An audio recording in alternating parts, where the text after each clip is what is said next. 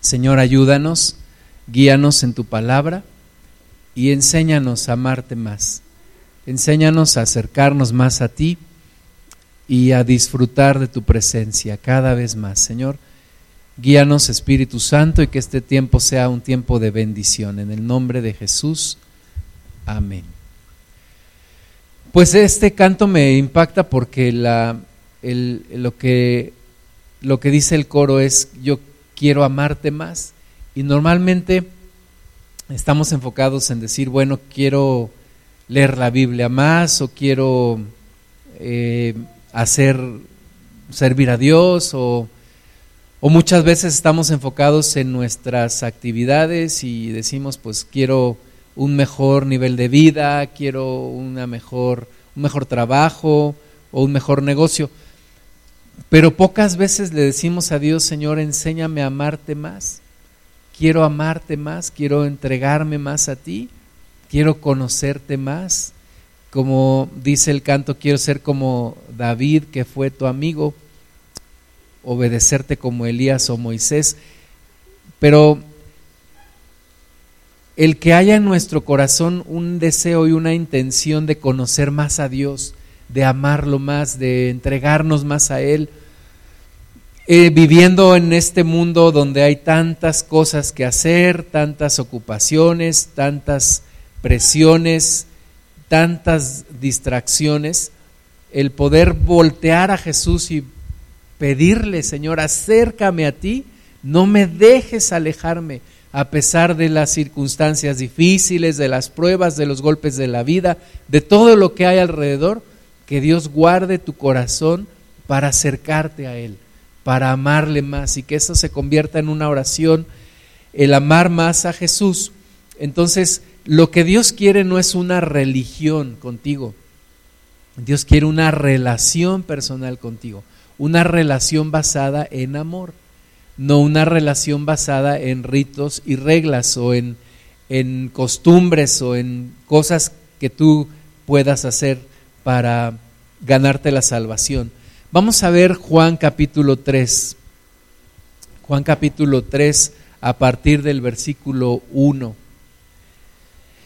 Dice que había un hombre de los fariseos que se llamaba Nicodemo, un principal entre los judíos. Nicodemo era fariseo y no cualquier fariseo, dice que era un principal entre los judíos. Nos dice, era fariseo y principal entre los judíos. Entonces, este hombre se acercó a Jesús de noche, dice el versículo 2, este vino a Jesús de noche. ¿Cuántas veces nos estorban nuestros títulos, nuestras riquezas, nuestra confianza, nuestros afanes para acercarnos a Dios. Pero Nicodemo fue a Jesús de noche y muchas veces lo criticamos porque fue de noche, dice el versículo 2, eh, dice el, el versículo 2 que vino a Jesús de noche y sabemos que fue de noche por temor de los judíos, por temor de, como era principal, como era fariseo y no quería perder su estatus, pero finalmente cuántos de nosotros hubiéramos querido acercarnos a Jesús como Nicodemo lo hizo, acercarnos en una noche al Señor y tener una plática uno a uno con Él. Yo creo que Nicodemo lo había escuchado en medio de la multitud, pero se animó, venció ese miedo y aunque sea de noche, pero vino a Él para platicar con Jesús quería una relación. Tú y yo necesitamos una relación con Jesús, no una religión. Yo estoy en contra de los cristianos que dicen, yo me convertí al cristianismo. No es que tú no debiste haberte convertido al cristianismo, tú debiste haberte acercado a Jesús, caminar en una relación. El cristianismo no te salva, el que te salva es Jesús. Entonces necesitamos una relación con Jesús. Entonces Nicodemo estaba buscando una relación con Jesús. Dice el versículo 2 que vino y le dijo, rabí, En, en, términos de los judíos, porque él era judío. Entonces le dice rabí, como se le dice a los maestros judíos, rabí, sabemos que has venido de Dios como maestro, porque nadie puede hacer estas señales que tú haces si no está Dios con él. Versículo 3, respondió Jesús y le dijo, de cierto te digo que el que no naciere de nuevo no puede ver el reino de Dios. Entonces, Nicodemo empieza la plática, le dice, maestro, pues sabemos que, que, tú vienes de Dios porque nadie puede hacer las señales que tú haces si Dios no está con él. Pero Jesús le dice, mira, vamos al grano. Nadie puede ver el reino de Dios si no naciere de nuevo. No, no le dijo, si no cumples con la ley o si no haces estas cosas, no. Jesús le dice, si no nace de nuevo un hombre no puede ver el reino de Dios. Versículo 4, Nicodemo le dijo, ¿cómo puede un hombre nacer siendo viejo? ¿Puede acaso entrar por segunda vez en el vientre de su madre y nacer? ¿Verdad? Dice Nicodemo, ¿cómo puede un hombre nacer siendo viejo? ¿Cómo puedo yo volver a nacer? Y ese es el tema, tú no puedes hacerlo por tus propias fuerzas, tú no puedes hacerlo por tu propia voluntad. Un hombre no puede nacer de nuevo por su propia capacidad. Versículo 5 respondió Jesús, de cierto, de cierto te digo, el que no naciere de agua y del Espíritu, no puede entrar en el reino de Dios. Lo que es nacido de la carne, carne es. Y lo que es nacido del espíritu, espíritu es. No te maravilles de que te dije, os es necesario nacer de nuevo. Entonces necesitamos una relación con Jesús en el espíritu. En el espíritu. No podemos acercarnos a Jesús como Nicodemo lo hizo en lo físico, pero sí en el espíritu. Dice que el que nace del espíritu el que nace del agua y del espíritu, sí puede ver el reino de Dios, sí puede entrar en el reino de Dios. Entonces tú y yo necesitamos una relación con Jesús. Necesitamos amar a Jesús, necesitamos el Espíritu Santo en nosotros. Versículo 8, el viento sopla de donde quiere y oyes su sonido, mas ni sabes de dónde viene ni a dónde va. Así es todo aquel que es nacido del Espíritu. Ahora que estábamos en la sierra, que hacía mucho calor, buscábamos el viento y, yo me acordé de estas palabras porque el viento no sabes ni de dónde viene, ni sabes a dónde va, ¿verdad? Nadie puede ver el, rastro del, del, del viento. Y Jesús dice que así es aquel que es nacido del Espíritu, no sabes ni de dónde viene ni a dónde va. Nicodemo le dijo, ¿cómo puede hacerse esto? Nicodemo está acostumbrado a hacer cosas. La ley dice que el que haga estas cosas vivirá por ellas. Entonces Nicodemo quiere saber cómo hacer, cómo hacer. Ya le preguntó a Jesús, ¿cómo puedo nacer de nuevo? Y le preguntó de nuevo, ¿cómo se puede hacer esto? Respondió Jesús y le dijo, ¿eres tu maestro de Israel y no sabes esto? De cierto, de cierto te digo que lo que sabemos hablamos y lo que hemos visto testificamos y no recibís nuestro testimonio. Si os he dicho cosas terrenales y no creéis, ¿cómo creeréis si os dijere las celestiales? Nadie subió al cielo sino el que descendió del cielo el Hijo del Hombre que está en el cielo. Y como Moisés levantó la serpiente en el desierto, así es necesario que el Hijo del Hombre sea levantado para que todo aquel que en él cree no se pierda, mas tenga vida eterna. Entonces, hermanas y hermanos, los hombres por naturaleza somos religiosos. Somos religiosos. ¿Qué, quiero decir cuando digo que somos religiosos? Buscamos hacer algo para ganarnos la salvación. Buscamos hacer algo para sentirnos justificados, buscamos hacer algo para sentir que estamos bien. Pero Jesús dice, no es haciendo las cosas, es creyendo. Creyendo, todo aquel que cree en Él no se perderá, mas tendrá vida eterna. ¿Y cómo puedo creer en Jesús? ¿Cómo puedo creerle a Dios teniendo relación con Él? Es decir, amándole, amándole más. Entonces, la vieja forma de pensar está en ¿qué puedo hacer? ¿Qué voy a hacer? Eh, ahora que estuvimos también en la sierra, íbamos a las tiendas y lo primero que te encuentras son las veladoras, los cirios para hacer, ¿verdad? Prende la veladora y vas a ganarte algunos puntos en la salvación. Prende el cirio y vas a ganarte el favor de Dios. Este, ve a la misa y vas a ganarte la bendición. Pero la Biblia dice que es por el creer no por el hacer. Primero tiene que ver el creer. Hay muchos distractores y uno de los distractores que nos quieren alejar de Dios es la religión, el pensamiento religioso.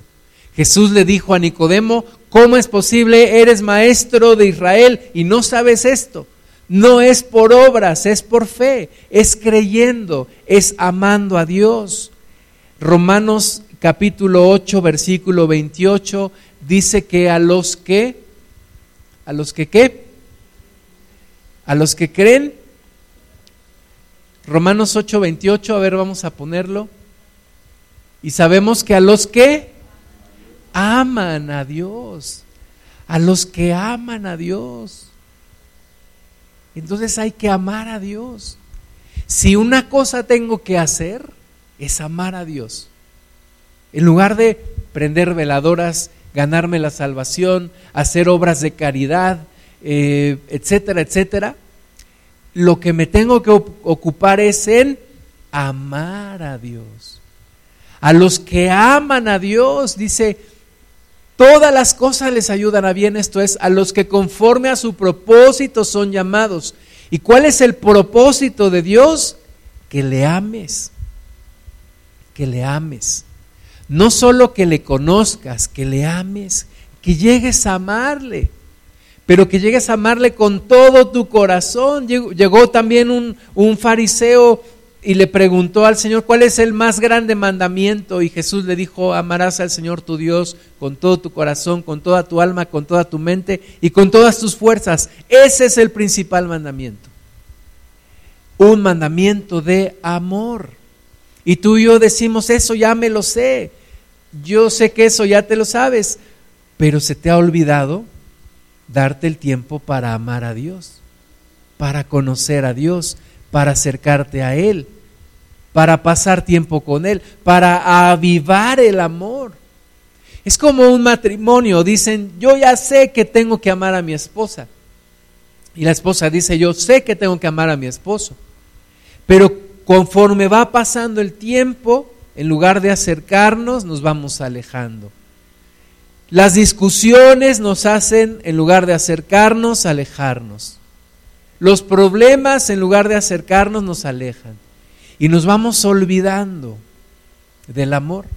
Vamos olvidando de avivar la relación. Lo mismo pasa con Dios.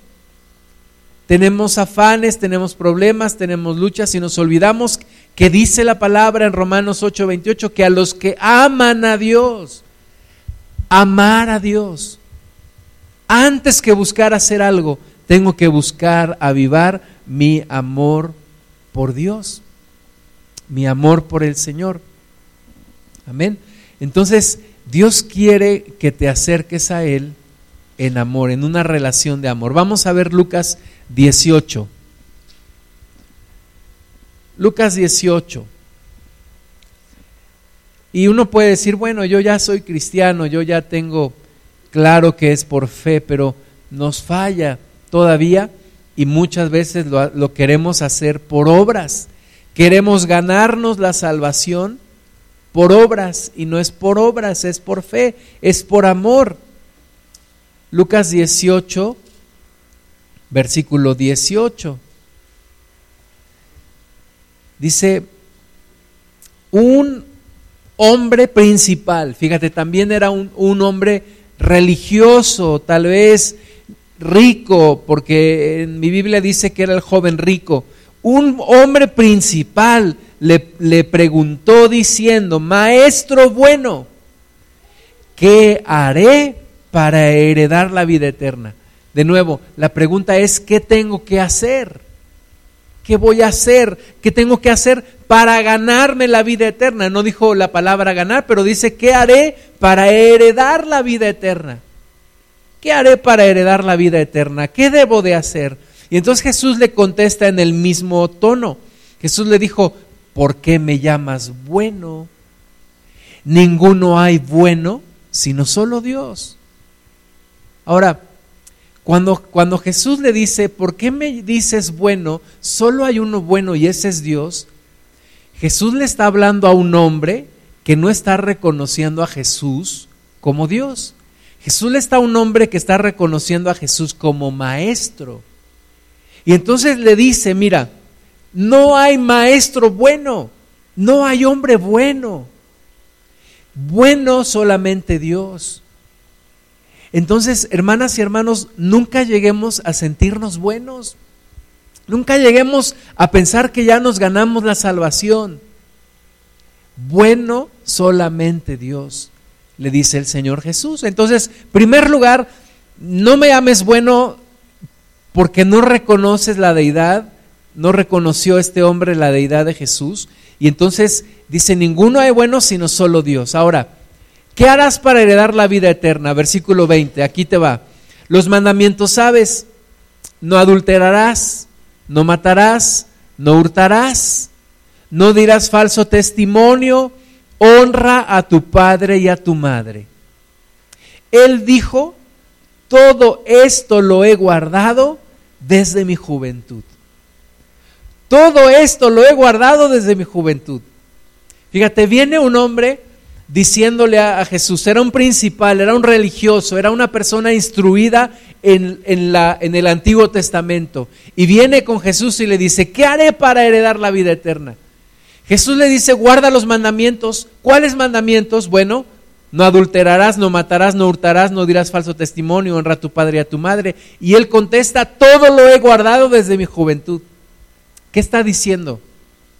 Tengo la salvación tengo la salvación, heredaré la vida eterna, porque todo eso lo he guardado desde mi juventud.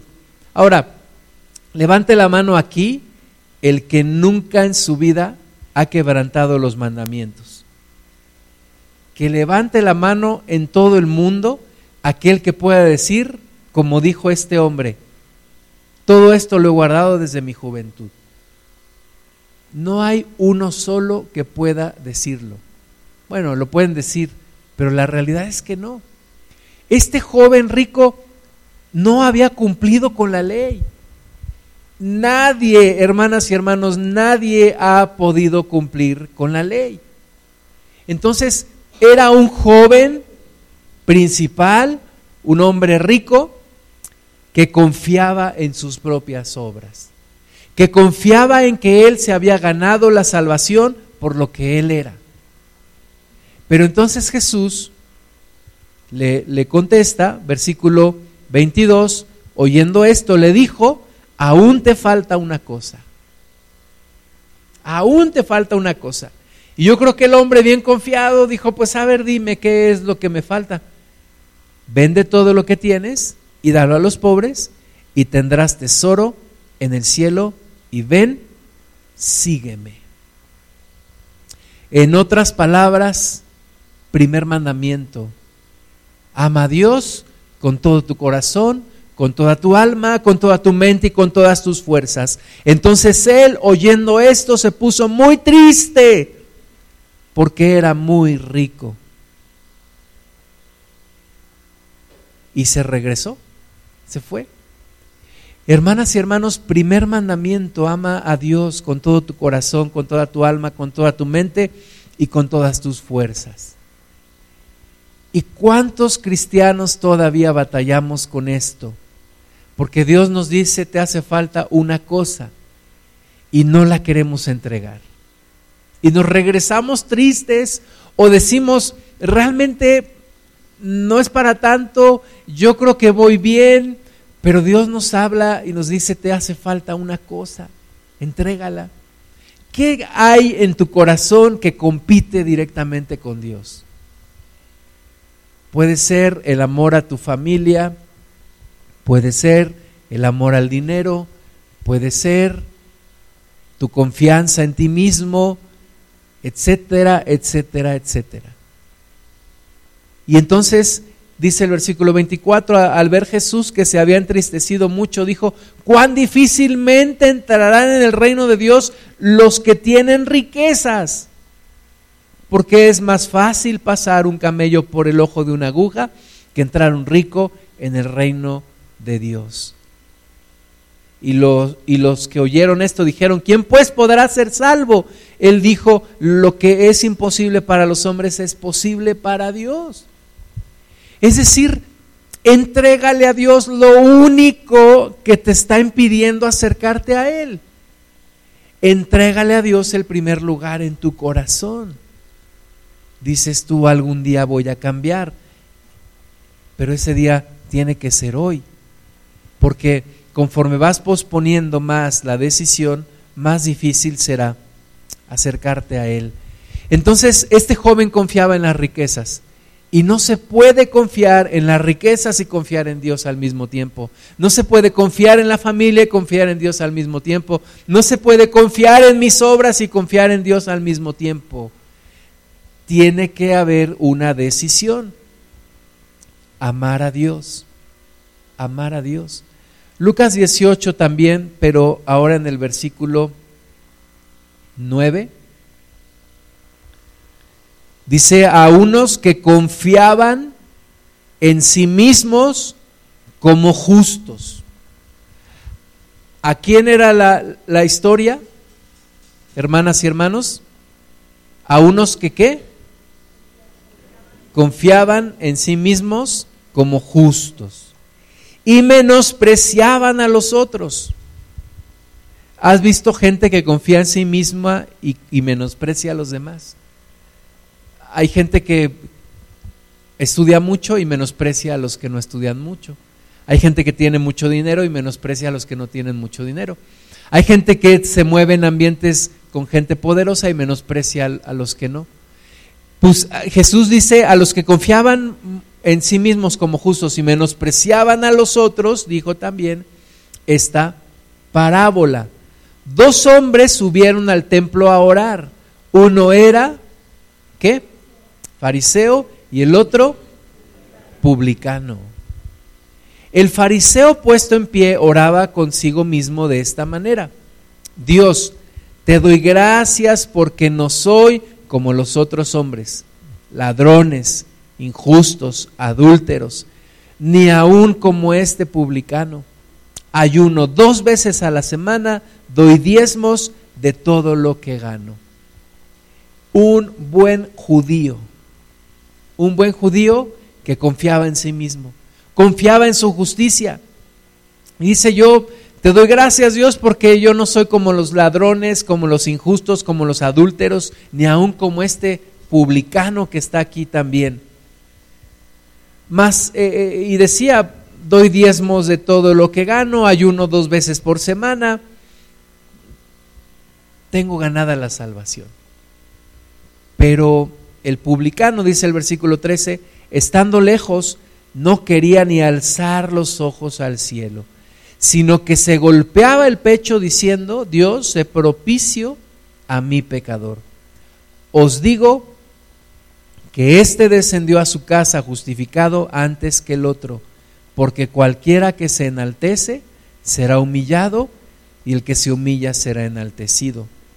Entonces, hermanas y hermanos, siempre la salvación ha sido por fe. Siempre la salvación ha sido por fe. Nunca la salvación ha sido por obras. Dice aquí que el primero tenía obras. Ayunaba dos veces por semana. Diezmaba de todo lo que ganaba. Se creía un hombre íntegro, no ladrón, no adúltero, no injusto sin embargo, no alcanzó la justificación por sus obras, porque no es por obras, es por fe, es por relación, relación con Jesús, amor a Jesús. Entonces tú y yo no podemos descuidar nuestro amor por Jesús, No podemos descuidar nuestra relación con Jesús. No podemos empezar a confiar en nuestras propias obras. Yo he leído la Biblia tantas veces, yo ayuno, yo oro, yo voy a la congregación, yo doy obras de caridad, ayudo a los que no tienen. No, tiene que ser por relación, por relación con Jesús, por salvación, eh, salvación por fe. Vamos a Mateo 9, 14. Dice, entonces vinieron a él los discípulos de Juan diciendo, ¿por qué nosotros y los fariseos ayunamos muchas veces y tus discípulos no ayunan? Ya vimos que un buen judío ayunaba cuántas veces por semana? Dos veces por semana. Y entonces estos judíos sorprendidos le dicen a Jesús, ¿por qué aún los discípulos de Juan el Bautista ayunan, pero tus discípulos no ayunan?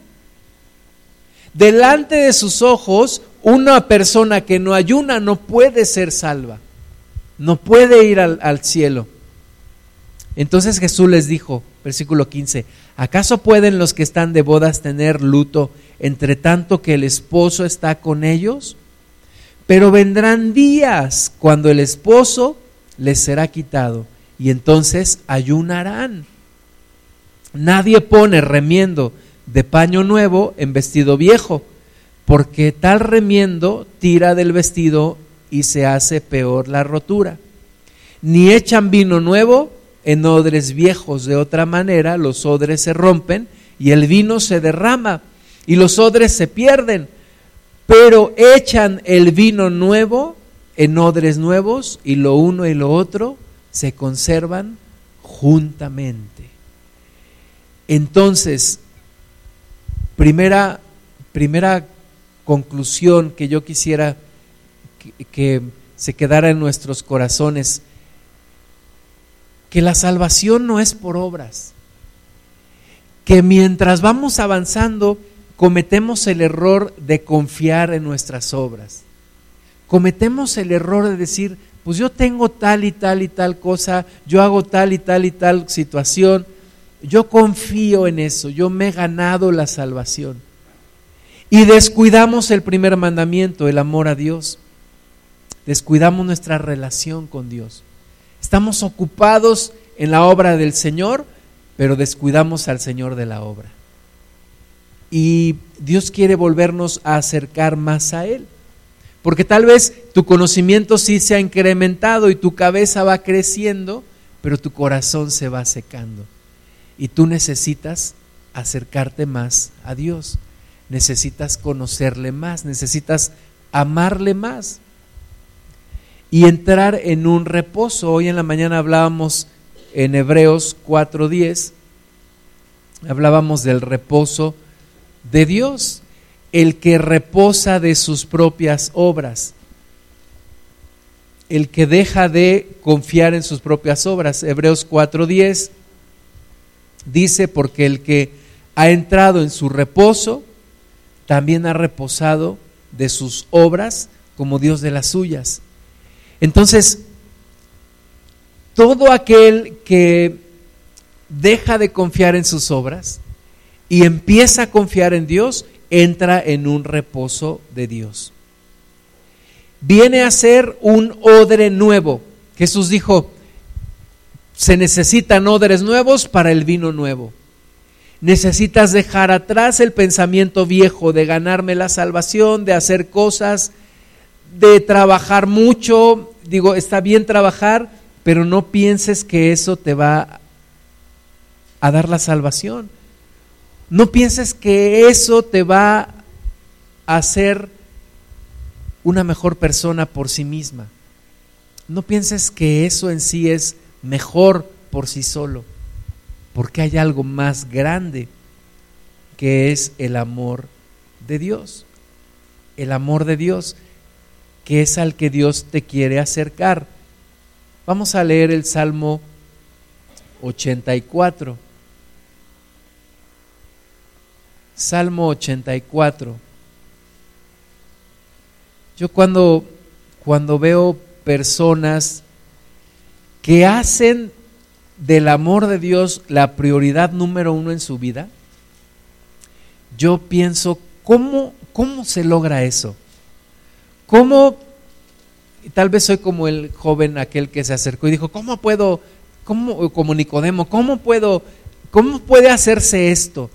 ¿Cómo puede hacerse que un hombre o una mujer pongan en el primer lugar a Dios?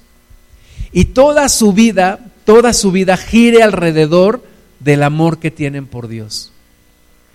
¿Cómo hacer que una persona cambie las prioridades en su vida? ¿Cómo hacer que una persona le guste estar con Dios? No lo vea como una obligación no lo vea como me tengo que congregar, tengo que leer la Biblia, tengo que orar. No, ¿cómo hacer que sea el momento más esperado en el día? El momento de orar, con, de, de orar a Dios. ¿Cómo hacer que sea el momento más esperado el leer la palabra de Dios? ¿Cómo hacer que el domingo sea el día más esperado de la semana para una persona y no una obligación? No una costumbre, no un rito, sino realmente un deleite. ¿Cómo se puede lograr eso? Porque la iglesia necesita personas enamoradas de Dios, personas que desborden su amor por el Señor, no que vean las cosas como una obligación, sino como un deleite, el amor a Dios. Salmo 84 lo escribió, bueno, no, no dice mi Biblia quién lo escribió, pero dice, cuán amables son tus moradas, oh Jehová de los ejércitos. Anhela mi alma y aún ardientemente desea los atrios de Jehová. Mi corazón y mi carne cantan al Dios vivo. Fíjate, dice cuán amables son tus moradas, anhela mi alma y aún ardientemente desea los atrios de Jehová. El desear la presencia de Dios ardientemente, no nada más como decir, ah, sí, voy a ir a, orar o voy a presentarme delante de Dios. No dice aquí este salmista que su alma ardientemente deseaba la presencia de Dios. Versículo 3, aún el gorrión haya casa y golondrina y la golondrina ido para sí donde ponga sus polluelos cerca de tus altares, oh Jehová Dios de los ejércitos, Rey mío y Dios mío. Bienaventurados los que habitan en tu casa, perpetuamente te alabarán. Y allí hay una pausa, dice Selah, que quiere decir detente y medita. Detente y medita. ¿Has anhelado la, la presencia de Dios con toda tu alma, con todo tu corazón? ¿Has, sentido la necesidad de la presencia de Dios en tu vida? Desde la juventud, desde los más jóvenes, tal vez desde los niños, enseñarles, enseñarles el amor de Dios, enseñarles a buscar a Dios, enseñarles a enfocarse en el Señor a no distraerse con las demás cosas, a anhelar ardientemente la presencia de Dios. Cuando, cuando logremos entender esto, realmente nuestra vida va a cambiar. Cuando la iglesia sea una iglesia apasionada por Jesús, realmente la iglesia va a cambiar. Mientras tanto, tenemos que estar diciendo, recordándole la Biblia, busca a Dios, ora, ven a la reunión, etcétera, etcétera, y estar ahí diciendo y diciendo y diciendo. Pero cuando una persona logra conocer al Señor y su corazón anhela ardientemente la presencia de Dios, todo está solucionado, todo está arreglado. Por eso dice, bienaventurados los que habitan en tu casa, perpetuamente te alabarán. O sea, los que ya conocen de la presencia de Dios. Bienaventurado, versículo 5, el hombre que tiene en ti sus fuerzas, en cuyo corazón están tus caminos. Atravesando el valle de lágrimas, lo cambian en fuente. Cuando la lluvia llena los estanques, irán de poder en poder, verán a Dios en Sión. Jehová de los ejércitos, oye mi oración, escucha, oh Dios de Jacob. Y de nuevo, se la detente y medita. Detente y medita. Bienaventurado el hombre que tiene sus fuerzas en Dios. Aunque atraviese por valles de lágrimas, aunque atraviese por problemas. Y luego dice, mira, oh Dios, escudo nuestro, y pon los ojos en el rostro de tu ungido, porque mejor es un día en tus atrios que mil fuera de ellos. Cuando tú prefieras estar un día en la presencia de Dios que mil días fuera porque hay personas que todavía se restringen y dicen, yo quisiera irme al antro, o yo quisiera irme con mis amigos, o yo quisiera hacer esto. Pero dice aquí que llegará el momento en el cual digas, mejor es un día, un solo día en tus atrios que mil fuera de ellos. Escogería antes estar a la puerta de la casa de mi Dios que habitar en las moradas de maldad como Josué, que dice la palabra de Dios, que se quedaba a la puerta del tabernáculo, siempre. Entonces, cuando una persona logra conocer a Dios de tal manera que se enamora de Él, que se engancha su corazón a Él, su vida cambió completamente. Y eso es lo que necesitamos tú y yo, enamorarnos de Dios amar a Dios, amar a Dios, conocerle realmente. Jesús le dijo a Nicodemo, el que naciere del agua y del Espíritu, necesitamos nacer del Espíritu, necesitamos el Espíritu Santo dentro de nosotros, el Espíritu de Dios morando en nosotros y haciendo una obra en nosotros. Salmo 16. Salmo 16. Este salmo lo escribió David y en mi Biblia dice una herencia escogida. Una herencia escogida. Y dice, guárdame, oh Dios, porque en ti he confiado.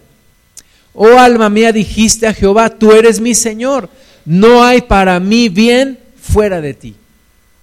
Fíjate, dice, alma mía, tú dijiste, no hay bien para mí fuera de ti. Fuera de Dios no hay bien. Fuera de Dios no, no hay satisfacción para mi alma. Versículo 3, para los santos que están en la tierra y para los íntegros es toda mi complacencia. Se multiplicarán los dolores de aquellos que sirven diligentes a otro Dios. Los que sirven diligentes a otro Dios, al dinero, al fútbol, al ego, a lo que sea se multiplicarán sus dolores. Dice, no ofreceré yo sus libaciones de sangre, ni en mis labios tomaré sus nombres. Jehová es la porción de mi herencia y de mi copa. ¿Puedes decirlo en voz alta? Jehová es la porción de mi herencia y de mi copa. Cuando verdaderamente sientas a Dios como tu herencia, como tu herencia.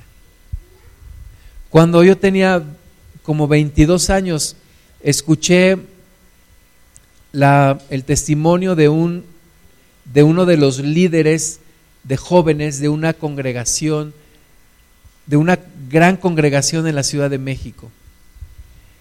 Y este hombre decía que tenía un gran resentimiento contra su padre, porque de niños tuvieron muchas carencias.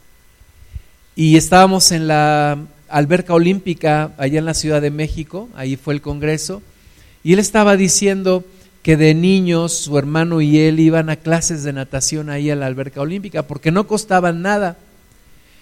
Pero dice que creció con mucho resentimiento contra su padre porque porque tenían muchas carencias y había gente alrededor que tenía dinero y sus hermanos y él sufrían mucho, porque veían que había otras formas de vida, otras cosas que eran inalcanzables para ellos. y creció con demasiado rencor contra de su padre por haber vivido en la escasez. Pero de grande Dios fue sanando su corazón y dice que estando él de viaje, entendió que la mayor herencia que su padre le había dado había sido enseñarle la fe. Y regresó y pidió perdón a su padre y le dijo, no importa que no me diste riquezas, pero me diste lo más importante, una fe en Jesucristo. Entonces, tú y yo, el día que reconozcamos que Dios es nuestra mayor herencia, que como dice el versículo 6, las cuerdas me cayeron en lugares deleitosos y es hermosa la heredad que me ha tocado. El decir, tengo todo, tengo a Dios, tengo su amor. Versículo 7, bendeciré a Jehová que me aconseja, aún en las noches me enseña mi conciencia. A Jehová he puesto delante de mí, porque está a mi diestra, no seré conmovido.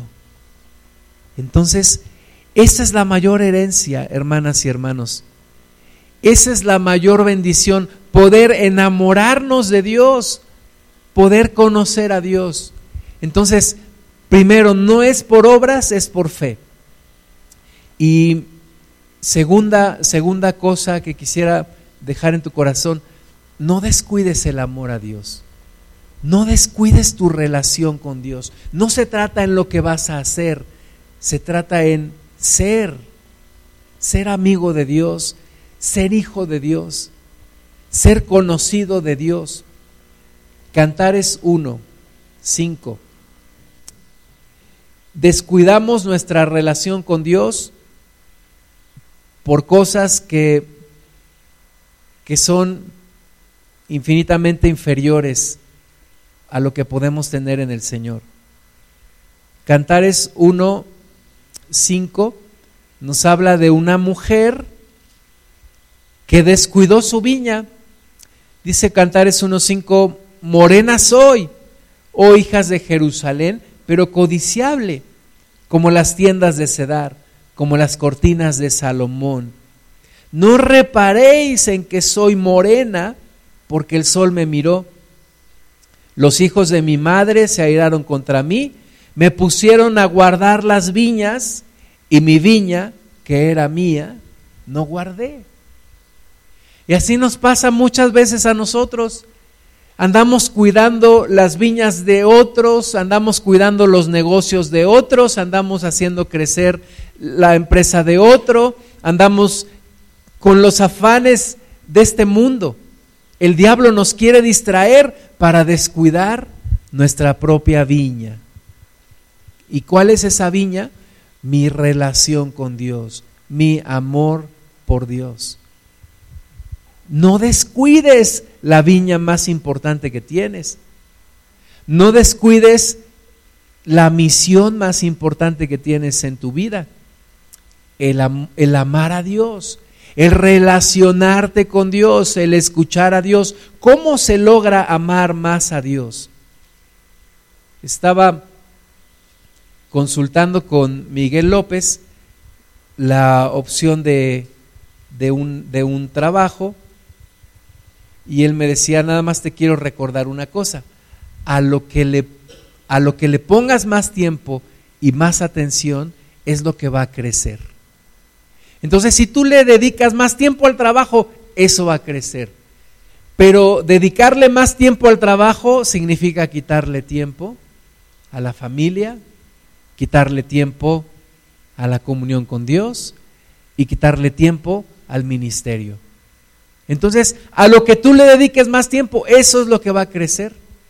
Y a lo que le quites tiempo, pues eso no crecerá. Entonces, mientras tú le sigues metiendo más tiempo, más tiempo, más tiempo a tu trabajo, a tus afanes, estás descuidando tu viña, estás descuidando tu relación con Dios y no crece y, y te deprimes y te sientes mal y te afanas porque descuidaste tu viña. Como dice esta mujer, que tal vez la despreciaban por ser morena, pero dice, no me desprecien por ser morena, tengo este color porque cuidaba la viña de mis hermanos y mi propia viña la descuidé. Y tal vez tengas éxito en muchas cosas, pero si descuidaste el amor de Dios y tu relación con Dios, perdiste todo. Necesitas regresar a eso. Lucas 10, 38. Dice, aconteció que yendo de camino entró en una aldea y una mujer llamada Marta le recibió en su casa. Esta tenía una hermana que, que se llamaba María, la cual sentándose a los pies de Jesús oía su palabra. Pero Marta se ocupaba con muchos quehaceres y acercándose dijo, Señor, ¿no te da cuidado que mi hermana me deje servir sola? Dile pues que me ayude. O sea, invitaste a Jesús a tu casa y, sigues afanado con tus quehaceres. ¿Te ha pasado que vas a la casa de alguien y te dice, aquí espérame, y, y se pone a hacer cosas y va para un lado y va para el otro, y, y tú te quedas nada más ahí viendo, y tú dices, entonces, ¿para qué me invitaste? Si tenías tantas cosas que hacer, ¿verdad? Y entonces Jesús está ahí, Marta sigue con sus quehaceres y María se sienta a los pies de Jesús a oír su palabra. Hermanas y hermanos, el tema es que hemos descuidado nuestra relación con Jesús por nuestros afanes, por hacer tantas cosas. Y decimos, es que mientras lavo, oro. Es que mientras chateo, oro. Es que mientras camino, oro. Sí, pero Jesús quiere un tiempo así como María. María dejó de hacer todo lo demás para sentarse a los pies de Jesús y escuchar su palabra. Entonces Jesús le respondió a Marta, Marta, Marta, afanada y turbada, estás con muchas cosas, con muchas cosas.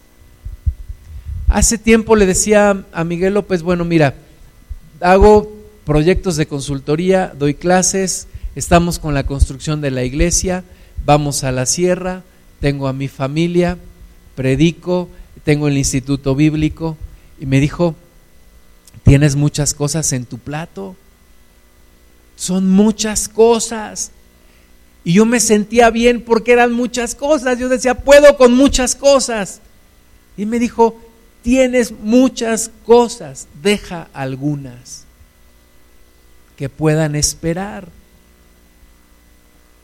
Jesús le dijo a Marta, afanada y turbada estás con muchas cosas, con muchas cosas, pero solo una cosa es necesaria.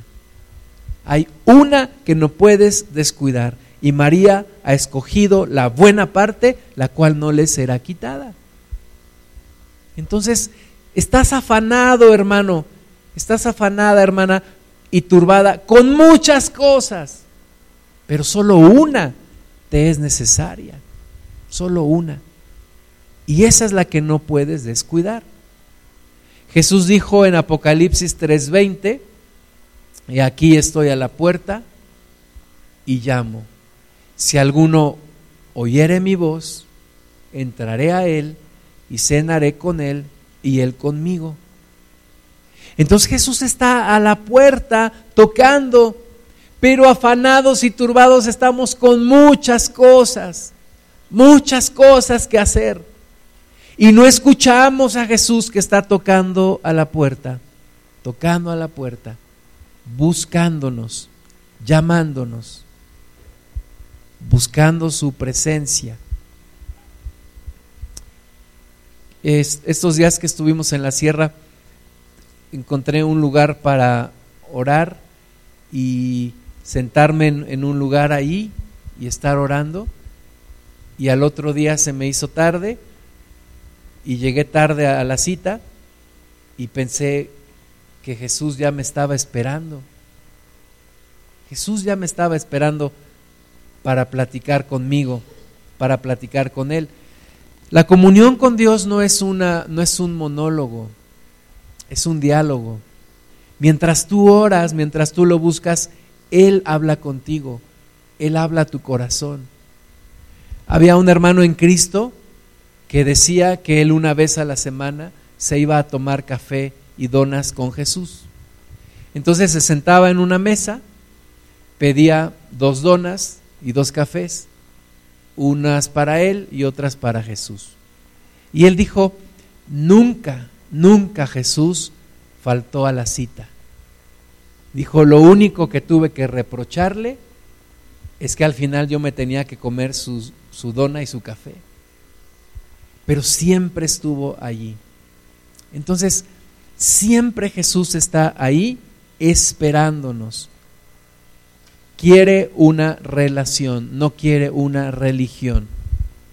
Vamos a ponernos de pie, hermanas y hermanos, por favor, mientras te pregunto, ¿ya se te hizo una religión? ¿Ya vives en el cristianismo? Así como viviste en el catolicismo, así como muchos viven en tantos ismos, ¿ya se te hizo una religión? ¿O sigues buscando una relación con Jesús? ¿Sigues buscando tener un acercamiento uno a uno, una relación personal con Jesús? Vamos a cerrar nuestros ojos por un momento y vamos a acercarnos a Jesús. Nos han vendido la idea oriental de esas doctrinas que dicen que Dios es un ser inerte, que está en todo, pero que al final pues es inmutable. Y yo quiero que cierres tus ojos, por favor, y que pienses en esto. Jesús es real. Jesús es una persona. Jesús tiene oídos para oír y boca para hablar. Jesús tiene un corazón por ti. Jesús quiere una relación personal contigo. Has descuidado tu primer amor. Has perdido tu primer amor. Pero Él quiere volver acercarte a Él, renovarte a Él. Yo quisiera pedirle al Señor por los más jóvenes que aprendan a buscar al Señor, que aprendan a amarle, que aprendan a apartarse de sus ocupaciones, de sus amistades tener un tiempo, verdadero tiempo espiritual con el Señor, un tiempo de comunión. Levanta tus manos al Señor y dile, acércame a ti, Padre, acércame a ti de nuevo. Yo quiero amarte más. Yo quiero relacionarme contigo personalmente sin intermediarios, sin estorbos. Señor, perdóname el estar siempre como Marta, tan afanado, tan turbado por tantas cosas y haber descuidado lo único que era necesario, que es el estar contigo. Señor, acércame a ti, dile al Padre, acércame a ti, acércame a ti, Señor. Dile a Dios, perdóname el haberte ignorado tantas veces. Padre, yo te pido que toques nuestro corazón. Porque bienaventurado es el hombre que tiene en ti sus fuerzas y en cuyo corazón están tus caminos. Aquel que logra decir mejor es un día en tus atrios que mil fuera de ellos. Señor, hemos visto el pecado como, como una restricción, como una imposición, que no lo debemos hacer. Pero yo quisiera pedirte que nos alcances de tal forma que lleguemos a ver que el verdadero placer está en conocerte, en amarte, en llenarnos de ti, Señor. Que podamos decir como dijo aquel hombre, anhela mi alma y aún ardientemente desea los atrios de Jehová, tu presencia. Mi corazón y mi carne cantan al Dios vivo. Señor, acércanos a ti. Aviva el primer amor por ti, Señor. Haznos entendidos en buscarte, en acercarnos a ti, Señor. Tócanos, derrama tu Espíritu Santo. Yo quiero amarte más, Señor. Yo deseo amarte más. Quita la dureza de mi corazón y ayúdame a acercarme más a ti. Quítame la idea de que puedo ganarme la salvación y ayúdame a deleitarme más y más en tu amor, en tu presencia, en el buscar de ti en el apartarme de los demás para estar contigo solamente, solamente contigo, Señor.